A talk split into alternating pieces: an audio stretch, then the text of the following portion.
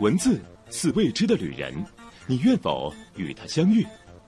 如果朋友圈场大考，你能否找到方向？辩论场上硝烟再起，若是敌强我弱，你会否亮剑？iReport 全新改版，文字留声机让文字重新流淌。票圈必考题，在朋友圈里敲黑板划重点。越越有理，有理也可不饶人，无理更得变三分。三人三言，感恩前行，从心出发。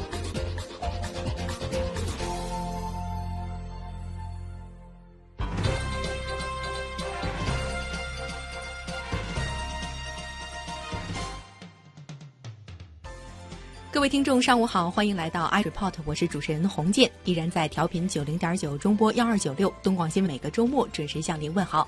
全新的 iReport 会打更有趣的辩论，会侃更热点的话题，会带您遇见更未知的文字。你准备好加入我们的 i 二三人堂了吗？这个月呢，为大家请到的两位嘉宾依然是。I 二二零一五到二零一六年度亚军航空大话主持人孙玉，另一位呢是我们东广新闻台东广晚间新闻 I Report 主持人孔亮，欢迎两位。哇！各位听众，大家好，我是爱喝奶茶更爱自己做奶茶的孙玉。各位好，我是爱喝奶茶更爱喝孙玉做的奶茶的孔亮。各位好，我是喝茶喝奶，但是不怎么爱喝奶茶的洪建。哎。今天我们三个要聊一聊奶茶这个话题哈，别有特色。哎，做奶茶是孙玉的什么？你以后的人生目标是吗？不是我的个人爱好、兴趣取向而已。哪种奶茶是咱们平常喝那种奶茶店的奶茶，还是像西北那边的那种咸奶茶？最爱做的一种啊，就是台式奶茶里面的那种红茶拿铁啊。哎，你看，我们昨天聊了这个吃的，聊了小龙虾，今天我们就聊喝的，咱一条龙服务啊，多好，特别棒。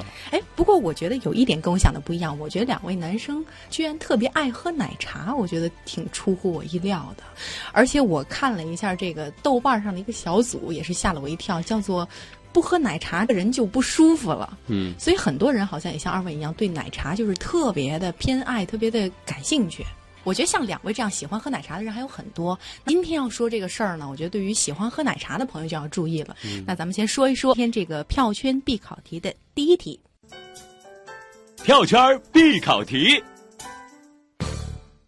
上海市消保委发布了一份呢奶茶比较试验情况通报，检测了在上海二十七家奶茶铺中的五十一件奶茶的样品，这其中呢就包括每家店铺最畅销的一款奶茶。结果呢检测发现啊，真相是让人大吃一惊。你看真相一二三四，首先呢普遍都含有咖啡因，但是却从来都没有提醒过。第二呢，就是说是无糖，但是其实都是含有糖分的。第三个呢，就是说这用奶呀，可能并非真材实料，而且有专家说呢，有可能这个奶呢是用奶精之类来代替的。第四个就是说，大家很多人都喜欢喝这个奶盖，而且也很火哈，就说这个奶盖的脂肪含量是很高的，而且热量也非常的高。那这份报告出来之后，对于两位爱喝奶茶的男士来说，有什么观感？其实我觉得啊，就是奶茶它是有瘾的，其实很多美食都是有瘾的。嗯，我有过一次轻断食的经历啊，就是三天呃只喝那个轻断食饮料和十五克的腰果，其他都不吃，然后三天瘦了七斤，啊，那个时候就会感觉到，其实所有食物上的这个口味依赖是一种瘾。就是它其实饿本身饥饿，你想吃东西是一种，但是你想吃什么食物，它是有一种上瘾的感觉在。因此呢，我觉得对于一些上瘾的人群，你告诉他只是说比较容易胖啊，或者说强调对他的健康的损失要引起关注啊，我觉得这可能作用不会特别大。嗯，我看到这个新闻，首先第一感觉就是大快人心，因为我喝不上这些网红奶茶，所以一检出有问题吧？你看，幸好没排队，大快人心啊，这开玩笑啊，嗯。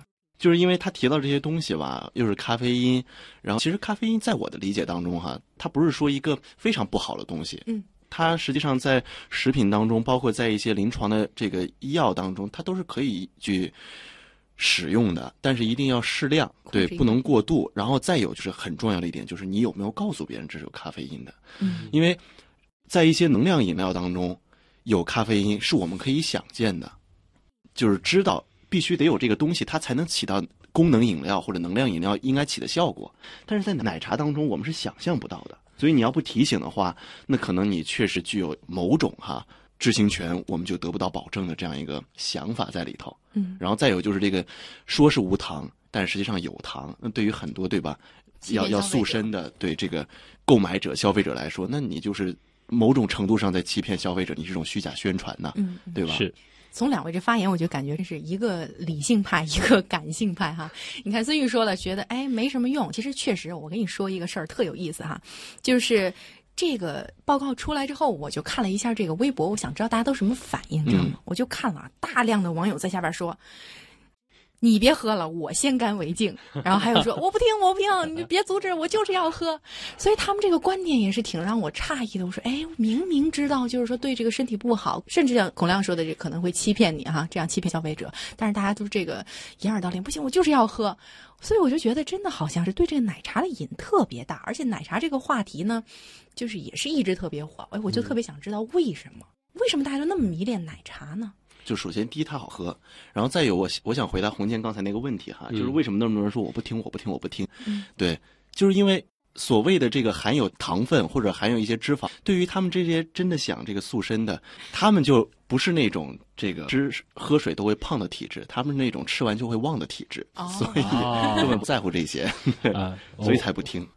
我我倒是觉得啊，就是说，其实是因为一方面，虽然他这个分析的文章写的非常有理，而且把他的那个每一款基本上红的款，就比较热热门的一些款式，全部都列出来了，它的各种成分，而且数据很有说服力。但是目前当下网上关于健康的论断是良莠不齐的，大家真的未必会去关注，就是哪个是真实的。或者是哪个是一定是这样啊？反而就是在缺少一个客观标准来判断的时候，他们就选择信自己了。嗯，其实我觉得我们也不能以偏概全。比如说这份报告当中是给出一些数据的，呃，我们也不能像以前一些帖子说，哎呀，喝奶茶多不好，怎么怎么样。我觉得我们拿数据说话，对吧？呃，有一些奶茶，我觉得如果像孔亮说的这个咖啡因适度饮用的话，比如说你看，呃。我们说每个人的话，一般的话，一天不要超过两百毫克。但是这五十一件产品基本平均值在两百七。那如果说我们能控制在这个以下，或者说我们这个我能明显的告知，那其实我觉得对于我们的健康而言，那就是你一个选择的问题了，是这样的啊。所以我们也不能以偏概全，就说奶茶一定不好，或者一定好，那要根据它实际的情况来说。其实两位刚才也说到了，说这个奶茶就是口味好。然后我还听到一个观点，我觉得跟咱们昨天聊那小龙虾有点像。他也说，他说这奶茶气质就很好啊，你这什么？主要看气质是吧？就说这个，一说到奶茶，可能它不像咖啡那么就让你觉得振奋，然后也不像茶那么清淡，然后它会让你觉得有一种很温和、很舒服的一种感觉。然后另外一个，你说你拍照好看，对对对，这个一会儿要聊这个话题。而且它那个喝的环境也不太一样，比如像咖啡厅，那我们是一种很有腔调的，甚至有人会觉得想滋的一种方式，也不像说我们这个街边吹个啤酒啊，这气质也不一样。他会觉得我在那个环境呢。哎，有一定的腔调，但是又不 low，但是又不会让人觉得很装，可能好像也有这方面的。而另外呢，还有人觉得说这个喝奶茶，这个对于女孩而言就是必备啊，拍照时 是吧？这个，所以我们就聊到这儿。哎，你说为什么除了喝奶茶，她还晒奶茶？我觉得这个跟我们再上一次的这个鄙视链可能有关系吧，就是因为这个是一个个人喜好，然后它也代表了个人的这个品味，嗯，所以当他晒出一款奶茶，然后大这就是当今潮流的话，这也是一种呃潮潮的表示吧，我觉得。而且我觉得这个晒饮料其实就是现在很普遍的这种晒文化当中的一小部分而已。现在其实很多人都都愿意晒，嗯，呃，就让我觉得现在的朋友圈就真的是完全比你的简历。更加的真实准确，真实准确的反映了你希冀当中的那种生活的一部分。那可能不完全是你生活的全部，因因为它就是集中展示那种很美好的，或者说很希望大家看到的那一部分。但是它的确是你生活当中某种真实的反应。然后再有就是，就是因为平常生活。粗糙的东西太多，所以更需要去好好修饰一下。其实，呃，现在的奶茶一方面也比原来的奶茶，大家可以看到品种更多，品种啊更加优质。为什么呢？一方面它是手冲的，另外一个就是它加的一些调料啊，它加的一些东西就是牛奶，它相对像那种反式脂肪酸什么那种奶精什么，它是放的比较少。嗯，你可以根据每个人的喜好选一些看上去都很健康或者都是。单独包装的一些食材，所以它的这个是太好了。呃，另外一方面，呃，很多人现在工作压力比较大，他是需要一个仪式感。然后进入工作状态的。嗯，所以他有的时候可能就是抄起一杯奶茶，然后我现在可以开始工作了。呃，我觉得我特别想说的一点是什么呢？呃，包括我们今天所说到的这些什么喜茶呀、黄茶都是网红。那今天有这样一份报告出来，呃，没有看过的可以好好看一看。喜欢喝奶茶的朋友呢，虽然你说我干了。呃，我不看，但是呢，我们还是要为自己的健康着想，对吧？然后另外，电影《蜘蛛侠》里有一句话说：“能力越大，责任越大。”你已经是网红了，然后你有那么大的受众群体，对吧？我觉得没有食品安全，没有诚信，那这样的网红可能不一定会长久下去。今天票圈必考题的第二题呢，是来自于。澎湃新闻网的文章：城市陪跑员两百元跑一次，收费看眼缘，不收也可以。其实我读这篇文章这个名字的时候，我就在想，这不明显的就是外貌协会吗？什么叫看眼缘啊？是吧？可能就是觉得颜值高的就不收了，是吧？哎，我问一个问题啊，就是现在我们先转换一下角色。我给两位设定一个角色啊，我觉得这个玉哥呢就一块腹肌哈，可能平时这个运动量不是特别多。那如果说你现在就想健身了，你会不会找一个陪跑员来陪你跑步？呃，我觉得会啊，因为我个人也会去健身，呃，然后也会有的拉伤，因为呃运动是很容易受伤的。就是如果你不了解这个运动，同时也是很容易没有效果的，就是因为你缺少这个运动专业性知识。这是为什么有那么多的网上的 Keep 啊，还有这种人马圈啊，或者是各种健身房，它的作用就是让你更加专业。而我认为陪跑员可以让你在只是跑步这件事情上变得更加专业，所以它是有价值。那你是会找一个男的陪跑员还是女性陪跑员呢？看演员啊。对，这个看演员这点很重要。呃，刚才就是随便一说，开个玩笑啊。我觉得这个万一哪天这个呃孙玉这练出八块腹肌了，我觉得在我们阿基米德上公布一下啊，大家一点福利。可以。嗯，那这样我们再转换一个角色啊，孔亮。假如说你有时间有精力，那你愿意去做这样一个陪跑员的职业吗？我觉得啊，就是我看到这个题目的时候，我真是觉得我可以去试试。嗯，我挺愿意当。那种你要说我好为人师也好吧，说说我这个闲得慌也好吧，我挺愿意去做这样一个陪跑的角色的。所以你是陪男性还是陪女性？啊，男性我基本上就屏蔽了，所以别找我。开玩笑，嗯，就是因为为什么觉得我还我还挺合适呢？就是我觉得大部分的陪跑员也有这种心理，就是本身你自己也得跑步嘛。对，你像我，我夜跑其实也已经是一种很。很习惯的一件事情了，我都已经跑了七八年了，嗯，所以你不跑真的是难受，而且跑步这个是这样，包括所有的运动，它分泌多巴胺以后会让你很兴奋、很快乐，它更容易上瘾。所以我即便现在哪怕很晚的时候，尤其是那种工作到很晚，或者看一些这个学习的材料看到很晚，脑子特别累的时候，那个时候是最愿意跑步，因为可以放空脑子，同时疲惫身体。所以我是很愿意去试一下的，但是不知道他到底需要什么样的资质哈。啊，哎，对这个，我觉得我们要好好聊一聊。刚才两位也说到，说我们这个健身热啊，包括这个线上的一些软件啊，包括我们现在很多时候全民健身，大家都在跑步，健身房里人满为患，很多时候，所以好像这个健身热就催生了这样一个产业趋势，有这样一个职业出现了。但是也有很多人质疑，有人说这个像孔亮说的，哎，那我要不要什么资质呢？对吧？有人会觉得。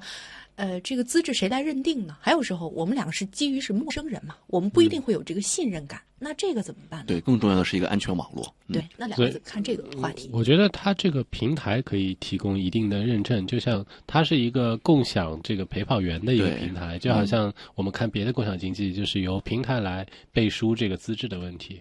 在每个角色加入的时候，他对资质提出要求。如果你不设门槛，那大家一定会提出这些问题，就是怎么来监选这。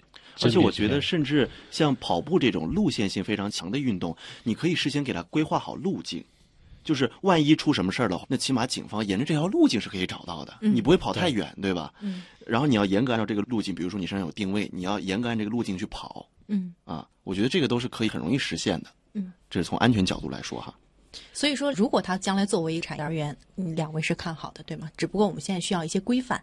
嗯，我觉得短期来说还是看好的，因为现在说实话，共享类的这种产业的形态或者说经济形态太多了。我真的不好说哪个长期一定会发展的非常好。对，看好说看好是看好这个它的一个方向和成立的一个意图。对，我觉得它的这个方向和意义是很好的。尤其在一些像北上广这样的超一线城市，就是本身平时的这个社会交往不是那么的紧密和重叠的。这个时候，如果跑步的时候能有一个人陪伴。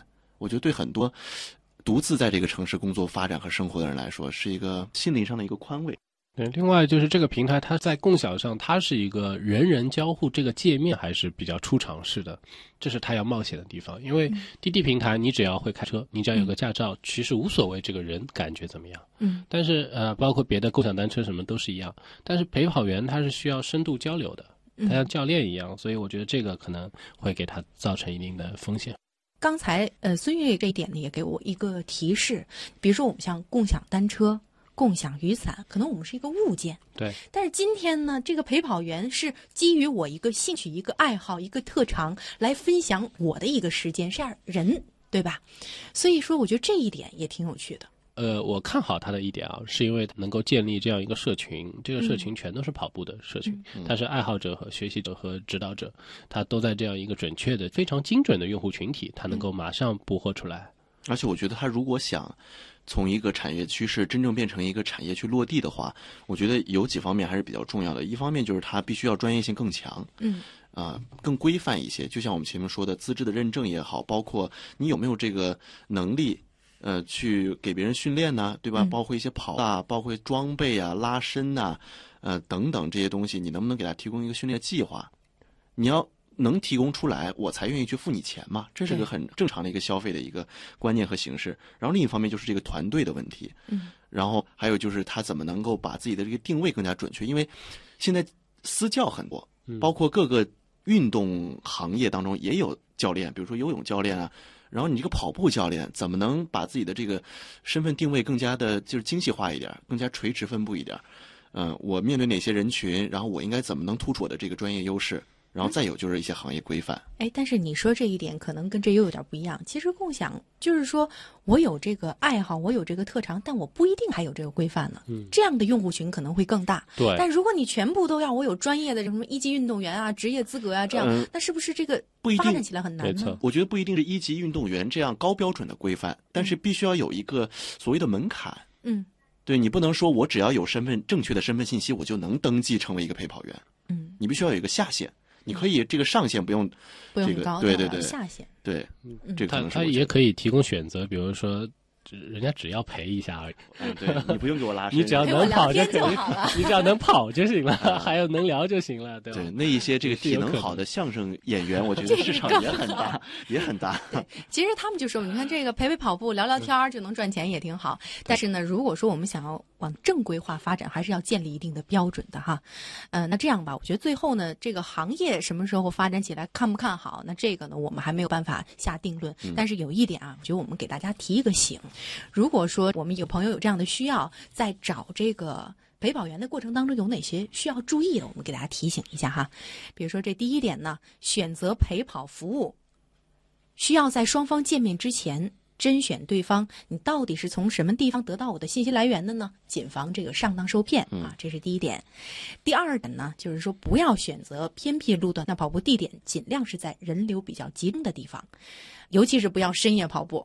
还有啊，法律专家呢也是推荐说，比如说我们可以到这个跑步场地，比如像高校的一些操场啊，或者专业地方去跑，那可能更安全一点。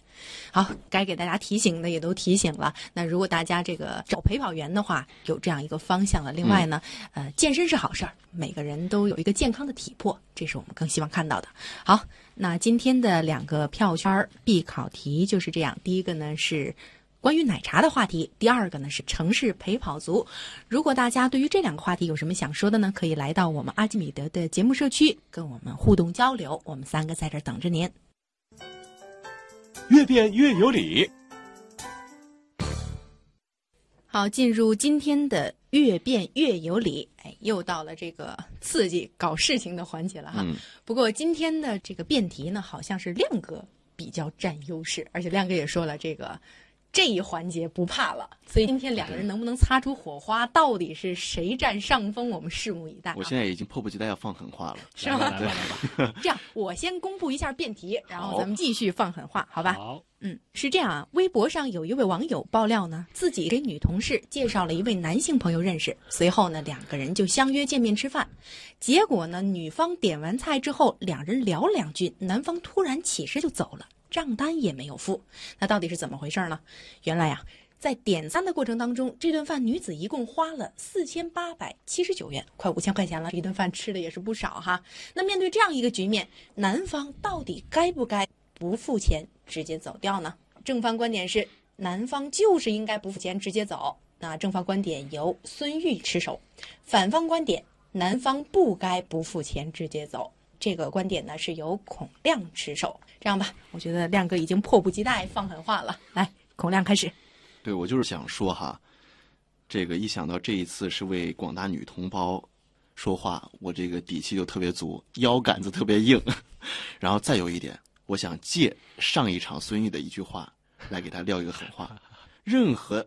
赞成这种男孩不付钱就直接走的论调都是悲哀的。呃，首先啊，我觉得我这个观点是既站在男方立场又站在女方立场的啊。我们秉持的是一个不占便宜的态度。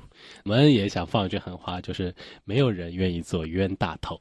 哎，好，我觉得这个火药味已经出来了哈。那这样吧，咱们赶快进入辩题，来一分钟观点阐释，正方开始，孙玉。好啊，我的观点是应该不付钱走人，主要有以下三个理由。首先，啊，这个选择是合乎常理的，本身是一个非常不合理的消费，远超过男方预算，在当中男方提出少点一点建议，又完全不被采纳，男方不是冤大头，当然应该转身离开。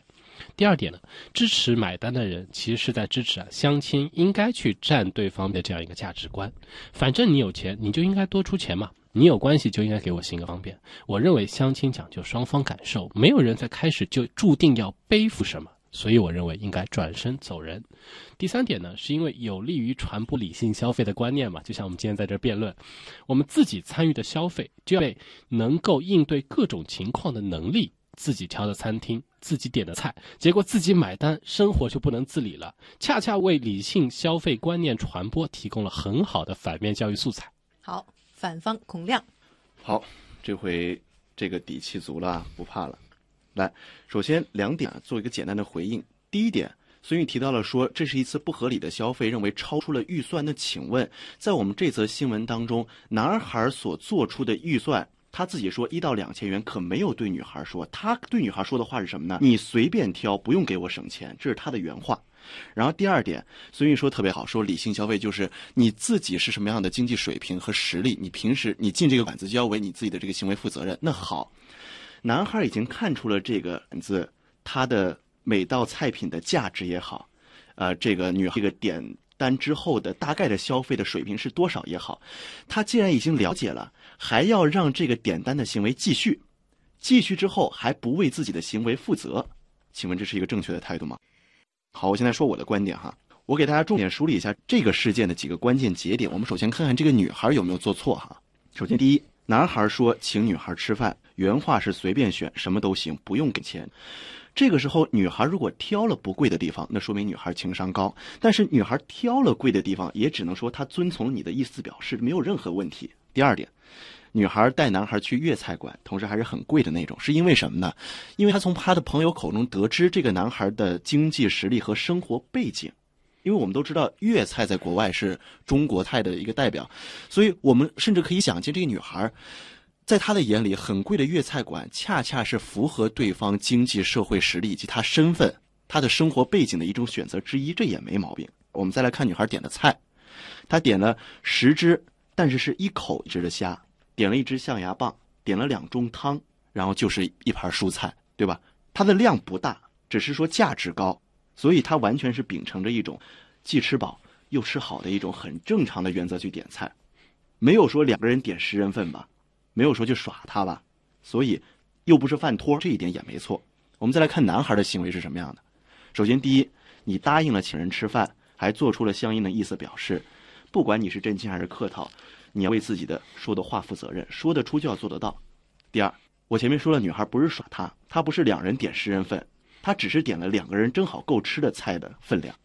所以你在不清楚任何事情的情况下，就以最大的恶意去揣测对方，你凭什么？而且对方还是个姑娘，这是第二点有错。第三，没有跟一起来的朋友说清楚是由谁买单，同时你们心里也没有足够的默契，到底由谁来买单的时候，你逃跑，那就是一种逃单的行为。最后一点，我想说的是什么呢？正确的做法应该是什么？如果点菜的时候发现太贵，那好，我们停止点单，换一家。或者吃完饭自己买单也好，A A 也好，以后不联系，不要在你已经大请对方吃饭的这个过程当中一走了之。以上，好啊，两位观点阐述完毕，这是一场捍卫面子还是捍卫钱包的争论哈。那这样，五分钟自由辩论开始。好，我想问一下孔亮，男生有没有在当中提出我们是不是少点一点这样一个请求？男生有提出，但是女孩点的菜一点都不多，他是没有停，没有理会男生的这样一个提示而继续点下去，所以我们很显然就是他在点的时候啊，并没有顾及男生的建议，而并不是像你说的，就是一切都那么随和。第二点想问一下，这个女生是不是自己没有办法支付这样一个菜品的钱？她后来有支付啊，对，但超过了她能力，对吧？呃，没错，所以他在做这样一个选了一个五千块的饭局，又超过他能力的时候，他又没有听从男方的意思。那对于这件事情，男方当然会产生一种很介意的一个态度，这是没错的吧？这个时候，男孩正确的做法应该是：我把这顿饭付了之后，我去教育你这件事情。刚才你也说了，我们并没有规定说谁一定要买单，所以也可以 A A，对不对？当然可以。所以事后的 A A 是不是省 A A？事后的 A A 制的前提是已经让女孩一个人在那种尴尬的情景下待那么长时间。而且最后含泪还把这个单全买掉了，心中有无数怨恨的时候，这个时候男孩说：“好，我把这个钱给你，而且一顿千块钱的饭，你只 A 两千块钱，你觉得是男孩做得出来的事情吗？”一顿不到五千块钱的饭，然后男孩一口没有吃，还付了两千块钱，在当中他想制止这件事情又制止不了。如果我是男孩的话，我也很无奈啊。另外呢，我我想说一下，就是说这个女生她买单呢，其实不只是这顿饭，还有买自己点单的行为。通过这件事情，我们可以看出来，造成她买这个单的，其实她自己是有责任的，就是因为他点了一份自己没有办法负担的饭，而且没有办法应对这个场面。这是我们看到的一个结果。这顿饭不是由女孩提出说请男孩吃饭，而是男孩提出要请女孩吃饭。现在我想请问孙玉，你如何看待男孩逃单的行为？他在完全不满意对方的时候，他可以做一个选择，这个选择是当中制止。但是如果在当中制止又没有办法进行，又没有办法两人妥协的时候，他最后说转身走人，没有人拦他，这也是一个选择嘛？没有人拦他就可以逃单吗？他直接退席了呀，他并不是逃单，他是说这顿饭我不吃了，我走了。买单的行为不是没有定，早在吃饭前就定好了，是男方请客。这个时候男方请客说得出，但没做到，还逃单。从这件事情当中，我们可以看到的是十只虾就三千块钱。这个消费其实是占一个正常的高水平消费的城市人均平均收入还要高，这是其中的一道菜的钱。当这个消费出现非常不合理，而男方又制止不了这个行为的时候，他能怎么做？我觉得退出是一个很好的选择。他能怎么做？在我立论的最后一个阶段，我已经说了，你可以教育这个女孩，但是不应该在你履行承诺的过程当中去收回自己的承诺。我觉得这是一个态度，好，我最后是一个承诺。好，我可以再反问孙玉一个问题吗？刚才孙玉无数次的强调，包括他整个立论的基础，就是说，如果当我明确的知道我是冤大头的时候，我可以用尽一切手段，甚至是逃单的这种行为，去阻止我当冤大头的这种事情发生，对吧？我觉得我的根本理念是，每个人要有尊重，要这是一种礼貌。就是我要给你造成高消费的时候，至少要得到你的同意和允许，你要有足够的知情权。这个事情是不是一个高消费？我觉得可以另说。是不是冤大头？我觉得现在必须要理清楚。女孩可从来没有想耍男孩。我刚才已经列举出了女孩点的菜，她完全是基于两个人正常的这个使用的量去点，它只是价值高而已。而价值高，男孩也看到了。呃，孙玉无数次强调说男孩制止了，对，但是没有成功，所以他走了。对，怎么叫制止了没有成功？男孩只是提了一句说太贵了，可以少点一点嘛。这个时候女孩心里想的是：好，时间到。OK。明显感觉这一局孔亮这个气势一下就上来了，是的，是的，翻身农奴 把歌唱。哎，其实我觉得两位这个持守的点也是挺有意思的哈。孙玉这边，你当然可以点餐，但是你要给我一定的知情权，我制止你，至少你应该给我一个回应，对吧？然后孔亮这边是说呢，我这个男性，我要请你吃饭，这是我对你一个承诺，不管怎么样，自己做出的事儿跪着要完成，是这样的一个交锋点啊。那这样，我们呢，抛开持方。两位平心而论，你们觉得这件事情你们怎么看？如果真的抛开持方来讲的话，我是很愿意去理解这个男生的。就像刚才孙玉所表示的那样，就是我即便不以最大的恶意去揣测他，我也会心里犯嘀咕。说这个女孩怎么这样？嗯嗯嗯，你即便我说了一句客套话，说不用给我省钱，你就真不给我省钱了？太实在了，是吧？哎，这样我觉得咱们再复盘一下，把这个事儿再详细讲一下，因为刚才两个人在辩论过程当中也说到很多点哈。是这样啊，就是微博上一个网友发了个帖子嘛，就是说给自己的一个女同事介绍了一个男性朋友，两个人认识。这个女同事大概是一个什么样的情况呢？高瘦美女，颜值很高，要是看一眼缘的话，哎，还不错，是吧？然后呢，这个工资呢？大概是一个六七千的水平，家境具体咱们还不知道哈。但这个男性呢，是说呢，初二的时候全家就已经移民美国了，然后在美国啊，这个有房啊，在银行工作啊，一年的收入大概在十万美金左右。但是呢，呃，觉得自己想要找一个漂亮的另一半，哈，是这样一个情况。刚才辩论只不过说是个谁付账这个问题哈，我觉得还有一点也挺奇葩的。刚才我们辩论当中也提到了，就说想让男的 A 一下给两千块钱，而这个女的就说啊，超出我这个经济范围了。超出我的水平了，那你能不能给我补偿一点儿？然后最后呢，这个男的就给了两千之后就拉黑了，说死活就别再联系了。然后这个女方又找到他这个介绍人，就说：“哎呀，那你是不是有责任啊？你是不是应该给我 A 一点啊？”是这样一个情况。所以其实这个事情厘清下来之后，就还真的是我刚才说的那句话，就是这个女孩确实伤，或者说在处理事情方面确实存在着一些不足的地方。就是这个时候还去找自己的闺蜜说能不能把钱赔给我，确实不是特别的有理由。对对，呃，我首先要这个高度赞扬一下这个孔亮的表现和发挥。我觉得这个我也观点说那么义正言辞，打了很久的辩论，其实有也很喜欢，然后从来没有打过那么被动的辩论，所以是持方天然的，真的确实是和孔个发挥的非常好，而且准备很充分，是离不开的。啊，我觉得其实这个事情，他每个人都有心理账户啊，就是心理账户，就是我在这件事情上用钱，可能就觉得，呃，三百块钱去看场电影没关系，嗯，但是当丢了三百块钱的交通卡的时候，确实又觉得有点心痛，嗯，啊，哪怕三百块钱电影我不去看了也没关系，并且觉得没啥，嗯，这就是因为每个人在每件事情上投入的心理账户不一样，预期不一样，对，预期不一样。那么对于这个男生，他要去和一个呃女生去相亲聊天，他对他。前面已经设置了一个心理账户，当他超过明显超过这个的时候，他一定会觉得有压力。但是这个心理账户女孩不知道。对对对，就是呃，所以我们也看嘛，就是单独来看这件事情。呃，还有就是我我刚才借着呃洪建的一句话，就是说呃介绍人会觉得很很尴尬或者觉得很冤枉，为什么我也要承担责任？但实际上，呃，你既然要去做介绍人，一定要背负这一点，就是当两个人，你想。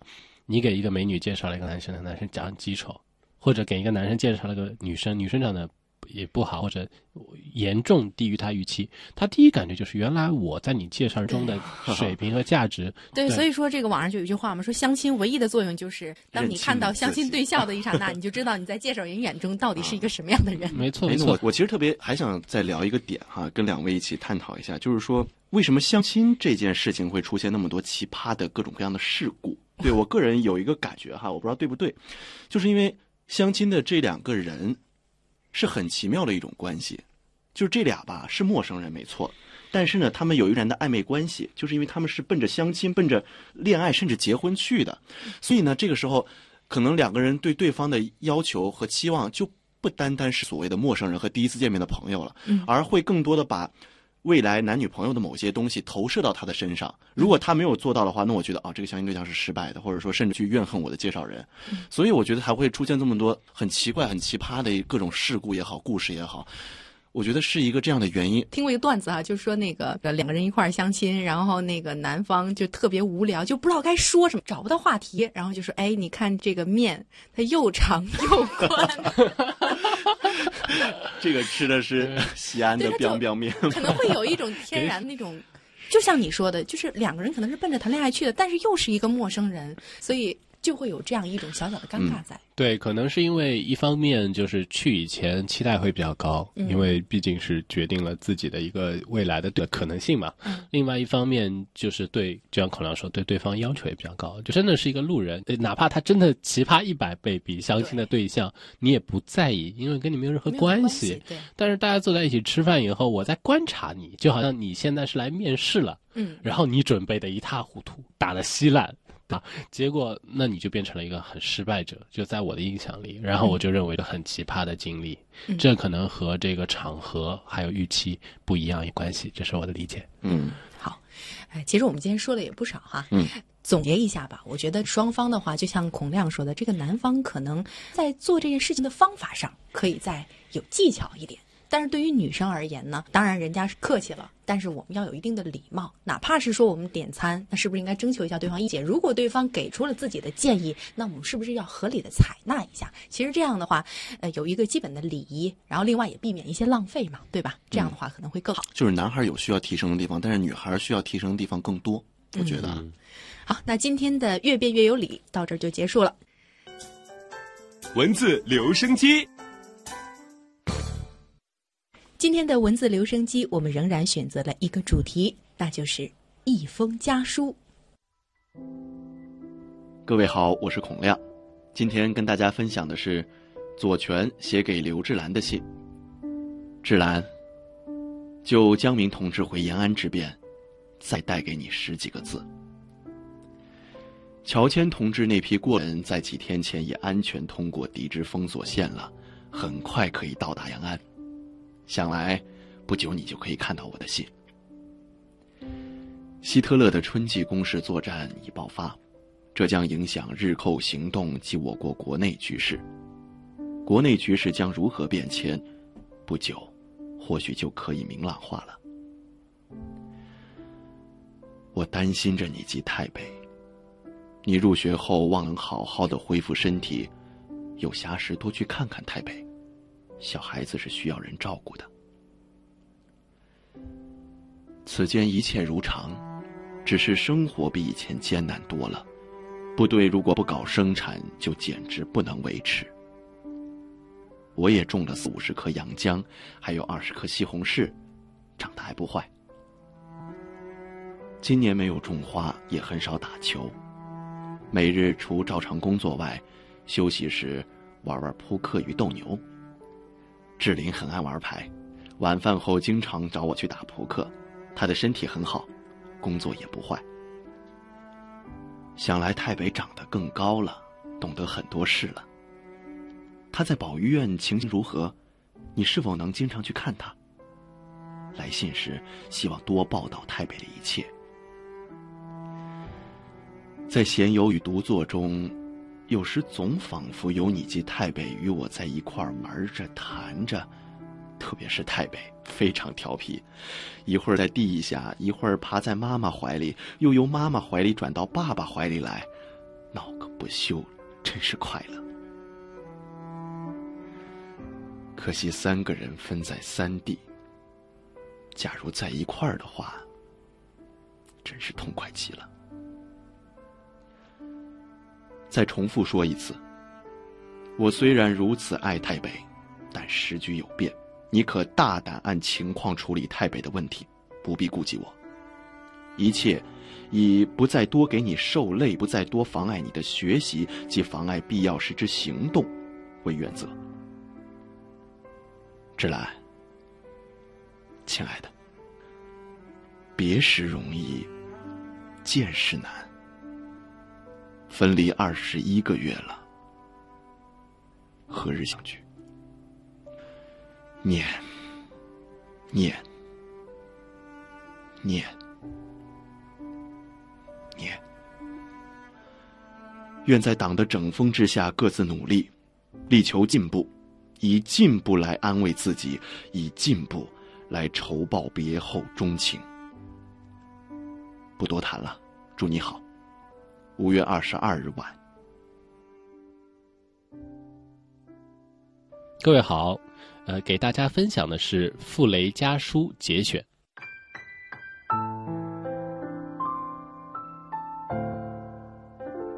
从，亲爱的孩子，为了艺术的修养，感情过多的人还需要尽量自制。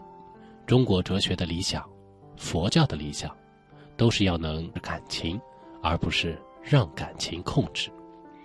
假如你能牵动听众的感情，使他们如醉如狂，哭笑无常，而你自己亦如泰山，像调度千军万马的大将军一样不动声色，那才是你最大的成功，才是到了艺术和人生的最高境界。你该记得贝多芬的故事，有一回他弹完了琴，看见听的人都流着泪，他哈哈大笑道：“嘿，你们都是傻子。艺术是火，艺术家是不哭的。”这当然不能一蹴即成，尤其是你，但不能不把这个境界作为你终身努力的目标。罗曼·罗兰心中的大艺术家也是这一派。我前想对恩德说：“音乐主要是你的脑子，把你朦朦胧胧的感情分辨清楚，弄明白你的感觉究竟是怎么一回事。等到你弄明白了，你的境界十分明确了。”然后你的技巧自会跟踪而来，你听听，这话不是和李赫特说的一模一样吗？我很高兴，我从一般艺术上了解的音乐问题，居然与专门音乐家的了解并无分别。凡是一天到晚闹技巧的，就是艺术工匠，而不是艺术家。一个人跳不出这一关，一辈子也休想梦见艺术。艺术是目的，技巧是手段。老是只注意手段的人，必然会忘了他的目的。甚至一些有名的演奏家也会犯这个毛病，不过是程度高一些而已。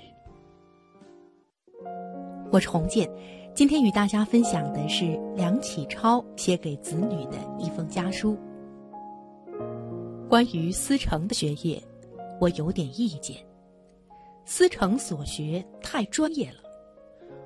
我愿意你趁毕业后一两年，分出点光阴多学些常识，尤其是文学或人文科学中之某部门，稍微多加点功夫。我怕你所学太专业之故，把生活也弄成介于单调。太单调的生活容易厌倦，厌倦即为苦恼，乃至堕落之根源。再者。一个人想要交友取义或读书取义，也要方面稍多，才有接洽交换或开卷引进的机会。不独朋友而已，即如在家里头，像你有我这样一位爹爹，也属人生难逢的幸福。若你的学位兴趣太过单调，将来也会和我相对辞节，不能领着我的教训。生活中本来应享的乐趣也削减不少。我是学务趣味方面极多的人，我之所以不能专职有成者在此。然而我的生活内容异常丰富，能够永久保持不厌不倦的精神，以未始不再死。我美丽若干时候，趣味转心方面，便觉得像换个新生命。如朝旭升天，如星河出水。我自觉这种生活是极可爱的，极有价值的。我虽不愿你们学我那泛滥无归的短处，但最少也想你们参采我那烂漫向荣的长处。我这两年对于我的思成，不知何故常常有异兆的感觉，怕也渐渐会走入孤峭冷僻一路去。我希望你回来见我时，还我一个三四年前活泼有春气的孩子，我就心满意足了。这种境界固然关系人格修养之全部，但学业上之熏染陶融影响亦非小。因为我们做学问的人，学业便占据全部生活之主要部分，学业生活之充实扩大与生命内容之充实扩大成正比例。所以，我想医你的病或预防你的病，不能不注意及此。梁启超先生不但是我国历史上著名的思想家、文学家和政治家，在教育子女方面也极有成就。九个子女当中，思顺、思成、思永、思忠、思庄、思达、思礼。分别成为了我国现当代贡献杰出的诗词学家、建筑学家、考古学家、军官、图书学家、图书馆学家、经济学家以及火箭自动控制专家。九人中有梁思成、梁思永、梁思礼三人是中国科学院院士。一个家庭中出了三个院士，这也是极少见的。梁家后代能取得如此辉煌的成就，与梁启超的教育理念和教育方法是分不开的。